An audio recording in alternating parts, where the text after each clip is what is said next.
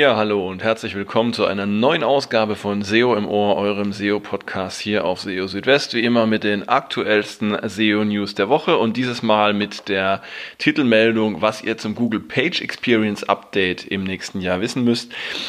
Diese Woche gab es ja die Ankündigung, dass im Mai äh, des kommenden Jahres das Page Experience Update durchgeführt wird. Und es ist also noch ein bisschen Zeit bis dahin, aber man sollte natürlich sich jetzt schon gut überlegen, ähm, worauf es ankommt, welche Anpassungen, Optimierungen notwendig sind. Und dazu gibt es dann in dieser Ausgabe einige Informationen, damit ihr da auf dem Laufenden seid. Weitere Meldungen, die es in dieser Ausgabe gibt. Google hat mitgeteilt, dass Exact Match Keywords in den letzten Jahren an Bedeutung verloren haben. Außerdem bewertet Google Duplicate Content anhand der verwendeten Wörter und nicht nach deren Bedeutung. Und äh, es gibt eine Umfrage, die ja, ähm, Daten darüber erheben soll, warum die Nutzerinnen und Nutzer des ähm, URL Submission Tools diese Funktion jetzt vermissen in der Google Search Konsole, denn äh, sie steht ja nach wie vor nicht zur Verfügung. Das alles in dieser Ausgabe von SEO im Ohr. Sehr schön, dass ihr dabei seid und wir legen auch gleich los und zwar mit der Titelmeldung, nämlich das Google Page Experience Update das jetzt im Mai 2021 ähm, ansteht. Das heißt, wir haben jetzt noch gute sechs Monate Vorlaufzeit und dann wird es so sein, dass äh, ja, äh, verschiedene ähm, Kriterien, die sich auf die User Experience oder Page Experience auswirken, dann auch zum Ranking-Faktor werden. Ähm, dazu gehören vor allem die sogenannten Google Core Web Vitals. Das sind also diese äh, Kennzahlen, die Google als zentral für die User Experience angesehen hat und die sich auf die Ladezeit beziehen, auf die Interaktivität und auch auf die ja, visuelle Stabilität beim Laden. Und auf die muss man jetzt besonders achten, denn ähm, ja, wenn man da sozusagen durchfällt bei der Prüfung, dann kann das eben mit einem Abschlag in den Rankings ähm, quittiert werden.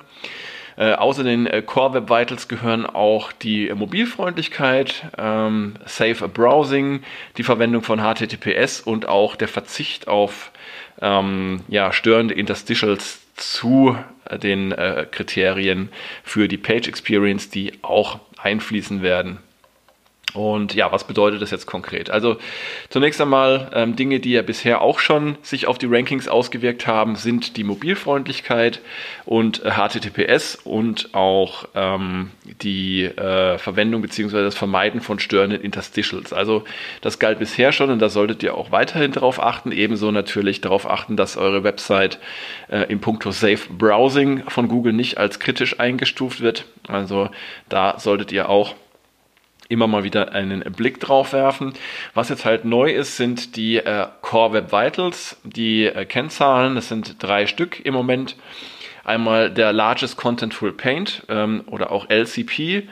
Ähm, der Largest Contentful Paint kann so als ähm, Heuristik dafür verwendet werden, wie lange es dauert, bis tatsächlich eine ähm, Seite gerendert oder aufgebaut ist. Dabei bezieht sich der LCP auf ähm, das größte sichtbare Element im Viewport. Und ähm, da müsst ihr entsprechend darauf achten, dass die Zeit eben, äh, die dafür benötigt wird, nicht zu hoch ist. Bei der ähm, Interaktivität wird der sogenannte First Input Delay ähm, gemessen, also ähm, wie lange dauert es, bis ähm, eine Website beim Laden ähm, ja, auf Nutzereingaben reagieren kann. Und ja, die vielleicht interessanteste, äh, äh weil auch neueste Kennzahl ist der Cumulative Layout Shift, äh, CLS. Und äh, dieser Cumulative Layout Shift, der beschreibt, wie äh, viele Verschiebungen es äh, von Elementen äh, beim Laden einer Seite gibt. Und zwar bezieht sich das vor allem auf plötzliche und unerwartete Verschiebungen. Der klassische Fall ist ja, man äh, hat eine Seite, da sind schon erste Inhalte geladen, vielleicht auch schon ein Element wie ein Button und man möchte darauf klicken und dann plötzlich wird noch ein Werbebanner nachgeladen, zum Beispiel per JavaScript und das Ganze verschiebt den Button dann nach unten und ähm, da, wo man eigentlich vorher hinklicken möchte, ist dann auf einmal was ganz anderes, vielleicht sogar das Werbebanner selbst, sodass man dann ohne es zu wollen ähm, ja auf der Zielseite des Werbebanners landet. Und sowas wird eben durch den CLS gemessen. Und ähm, die gute Nachricht ist, dass ihr ähm, all diese Kennzahlen auch schon ähm, an verschiedenen Stellen, auch in verschiedenen Google-Tools sehen könnt.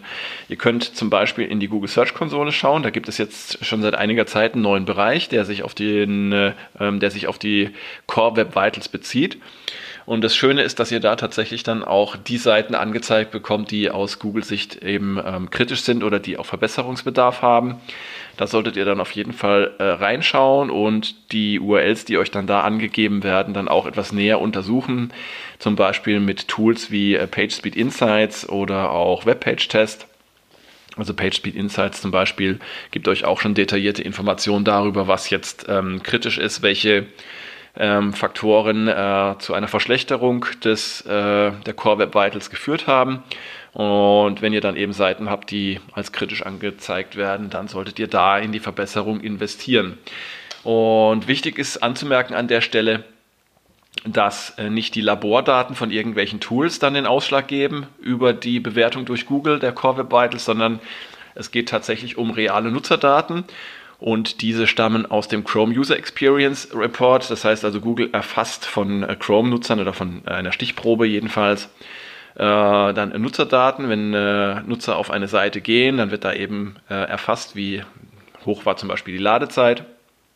Und das Ganze fließt dann da mit hinein. Der Vorteil ist, dass äh, das Ganze nicht irgendwie zentral aus den USA zum Beispiel ähm, bewertet wird, von, von dort aus scrollt Google ja, sondern dass ähm, tatsächlich die, ähm, die Faktoren und die Zahlen einfließen, die die Nutzer in den jeweiligen Ländern dann auch ähm, haben und dann ist das Ganze auch wesentlich realistischer.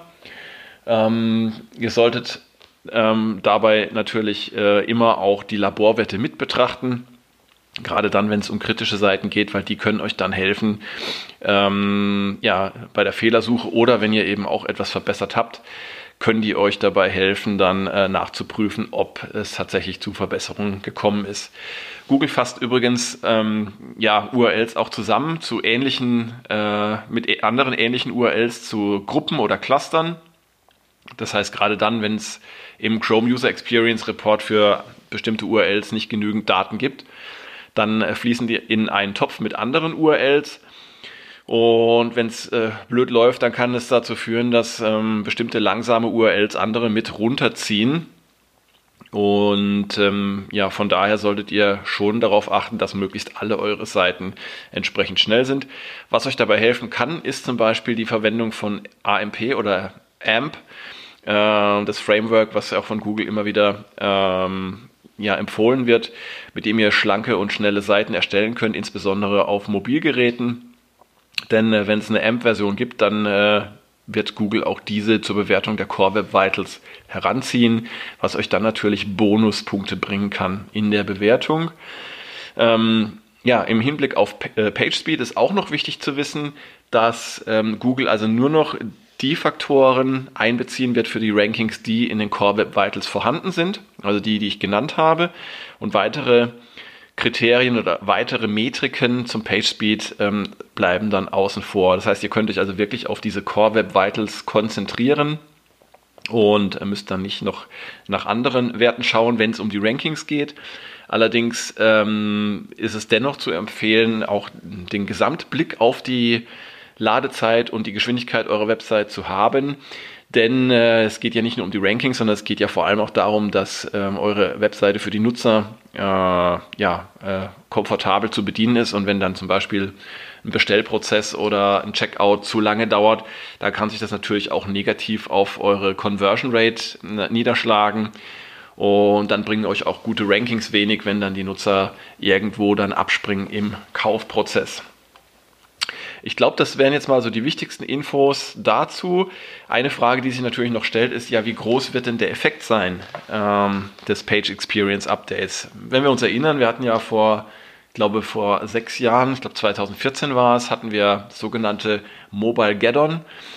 Da ähm, wurde ja die Mobilfreundlichkeit dann als Ranking-Faktor eingeführt und es wurden ja, äh, ja fast schon Mythen im Voraus gesponnen darum, was dann alles passieren würde. Und im Ergebnis hat sich eigentlich gar nicht viel getan. Und ähm, ich vermute, dass das auch jetzt bei diesem Page Experience Update so sein wird, dass also die äh, Auswirkungen sehr überschaubar sein werden. Dazu fällt mir auch immer wieder ein Beispiel ein, was, äh, glaube ich, John Müller von Google immer mal wieder bringt. Und zwar die schnellste Seite, ähm, die man sich vorstellen kann, ist einfach eine leere Seite. Aber eine leere Seite wird es natürlich trotzdem schwer haben, ähm, irgendwie zu ranken. Das heißt also, Inhalte und Qualität und Relevanz werden weiterhin am wichtigsten sein. Aber wenn es dann eben so ein bisschen auf Messerschneide steht, und ähm, ihr sozusagen gleich auf seid mit einer anderen Seite, dann kann es durchaus sein, dass eben diese Page Experience da mit einfließen äh, wird. Und äh, in dem Zusammenhang vielleicht auch noch erwähnenswert ist, dass Google zumindest testweise dann im Mai äh, Seiten mit einer besonders guten Page Experience ähm, kennzeichnen wird, ähm, also hervorheben wird in den Suchergebnissen. Und ähm, das könnte dann auch noch einen, einen leichten äh, Bonus geben und, und äh, entsprechend auch mehr Klicks. Ja, und was auch noch äh, erwähnenswert ist, ist, dass ähm, ab Mai dann auch nicht-AMP-Seiten in den Top Stories der mobilen äh, Google-Suche erscheinen können, wenn sie ähm, ja, die Richtlinie für Google News erfüllen und entsprechend auch eine gute Page Experience haben. So, das war jetzt, glaube ich, alles, äh, was mir dazu eingefallen ist. In Kürze ähm, wird sicherlich noch weitere Informationen dazu geben, aber ich glaube, damit kann man schon mal ganz gut arbeiten. Nächstes Thema, und zwar geht es jetzt um sogenannte Exact Match Keywords. Die sind nämlich in den letzten Jahren laut Google weniger wichtig geworden. Also wenn ich Exact Match Keywords sage, dann meine ich damit ähm, ja bestimmte Varianten von Keywords, auch Flexionen, wie zum Beispiel auch ähm, verschiedene Fälle, Plural, Singular, ähm, auch Falschschreibweisen. Es war ja lange Zeit gängige Praxis, da möglichst viele Varianten von Keywords auf eine Seite unterzubringen um dann letztendlich auch für Suchanfragen relevant zu sein, die eben ja nicht dem der Norm oder dem Standard ähm, entsprachen oder die eben auch ähm, von, äh, von der Stammform abgewichen sind. Und ähm, auf der anderen Seite hat Google natürlich auch in letzter Zeit sehr, sehr viele Fortschritte darin gemacht, Sprache zu erkennen. Hier ist zum Beispiel das Bird Update zu nennen. Ähm, das ist ein System, was ähm, Worte in einem Satz oder in einem Text miteinander in äh, äh Beziehung setzt. Und zwar nicht nur vorwärts, sondern auch rückwärts. Und auf diese Weise kann Google auf die Bedeutung dieser Wörter schließen. Und Google ist inzwischen mit Bird und natürlich auch mit anderen Verbesserungen viel besser in der Lage, ähm, Sprache äh, zu verstehen, auch neue Suchanfragen und ähm, Dokumente allgemein besser zu verstehen als früher. Und ähm, das hat wohl auch Konsequenzen auf die Verwendung von Exact Match Keywords in den Inhalten. Da hat John Müller im, äh, in den äh, SEO Office Hours am 10. November gesagt, die Tendenz geht zumindest mal in die Richtung, dass man Exact Match Keywords nicht mehr auf den Seiten haben müsse. Aber er sagte auch, also es sei nicht das Ziel dieser Algorithmen, das zu vermeiden. Ähm, das Ziel sei es vielmehr, die große Menge an Inhalten besser zu verstehen, um den Nutzern die passenden Ergebnisse anzuzeigen. Also ähm, meines Erachtens kann man daraus nur die Empfehlung ableiten, versucht eure Inhalte und Texte möglichst natürlich zu erstellen so dass man sie eben auch gut lesen kann und denkt dabei nicht an, an SEO und äh, denkt dabei nicht daran, dass, dass ihr jetzt möglichst viele Varianten von, von irgendwelchen Keywords da reinbringen müsst, sondern ja, schaut einfach, dass äh, die Texte für eure Leserinnen und Leser möglichst gut verständlich sind und ich glaube, dann seid ihr auch ähm, auf, der, auf der sicheren Seite. Zum Thema, äh, zum Thema Duplicate Content gab es auch noch eine ähm, interessante Info diese Woche. Ähm, ich hatte ja, glaube ich, schon zuletzt mal äh, darüber berichtet, wie Google Duplicate Content tatsächlich technisch ähm, erkennt, und zwar auf Basis von ja, äh, Checksummen und Hashes, die miteinander verglichen werden. Und äh, im Prinzip ist die Erkennung von Duplicate Content durch Google recht simpel. Ähm, auch das wurde äh, in einer SEO Office Hour und zwar diesmal vom 30. Oktober besprochen. Ähm, ja, also da sagte John Müller, Suchmaschinen seien manchmal ziemlich simpel und zwar schauen sie einfach auf die äh, Worte auf einer Seite und vergleichen diese dann jeweils miteinander äh, und nicht etwa nach der Bedeutung oder äh, ja, nach einem tieferen Sinn. Ähm, Genau, also es geht, es läuft nicht nach dem Motto, diese Seite sagt das gleiche aus, nur auf äh, diese abstrakte, äh, abstrakte Weise, also ist es Duplicate Content, so ist es also nicht, äh, sondern äh, es ist einfach so, wenn die Worte unterschiedlich sind, dann sind auch die Inhalte unterschiedlich. Und ähm, das ist gerade im Hinblick auf Übersetzungen zum Beispiel äh, wichtig, denn wenn ihr jetzt einen Text habt, der äh, auf Französisch und auf Englisch zum Beispiel vorliegt und äh, im Prinzip ist der Inhalt genau der gleiche, bloß eben in zwei unterschiedlichen Sprachen, dann ist das für Google kein Duplicate Content. Auch für News-Websites ist das interessant, ähm, wenn zum Beispiel Agenturmeldungen ähm, übernommen werden oder umgeschrieben werden. Ähm, also solange dann die Worte nicht gleich sind, sondern ähm, sage ich jetzt mal, der Inhalt zwar gleich ist, aber die Worte etwas unterschiedlich, dann ist es für Google auch kein Duplicate Content. Und ähm, das sollte man eben auch wissen an dieser Stelle. Ja, also sehr interessant und äh, vor allem, dass Suchmaschinen da manchmal eben doch nicht so komplex arbeiten, wie wir uns das äh, manchmal vorstellen wollen. Und zum Schluss habe ich noch eine Info zum äh, URL Submission Tool in der Google Search Konsole. Wie ihr ja wisst, ist das äh, Tool zum Einreichen von URLs äh, äh, zur Indexierung in der Google Search Konsole nach wie vor gesperrt, ähm, was viele doof finden. Und ähm, ja, da kommen auch immer wieder Anfragen bei Google an. Und dafür gibt es jetzt eine Umfrage, ähm, in der möchte Google ähm, ein paar Sachen von euch wissen. Zum Beispiel, ähm, wenn ihr das Tool genutzt hättet jetzt in letzter Zeit, welche Seite bzw. welche URL wäre das gewesen? Und wie viele ähnliche URLs hättet ihr in der vergangenen Woche eingereicht? Und warum müssen diese Seiten dringend indexiert werden? Und wie kritisch ist überhaupt das Tool für euch oder für eure Website? Und äh, ich denke mal, also äh, diese Umfrage, die deutet zunächst einmal darauf hin, dass es jetzt nicht äh, mit morgen oder übermorgen damit zu rechnen ist, dass das Tool wieder zur Verfügung steht. Auf der anderen Seite ist es aber auch ein gutes Zeichen, denn ähm, Google nimmt das Ganze wohl auch recht ernst.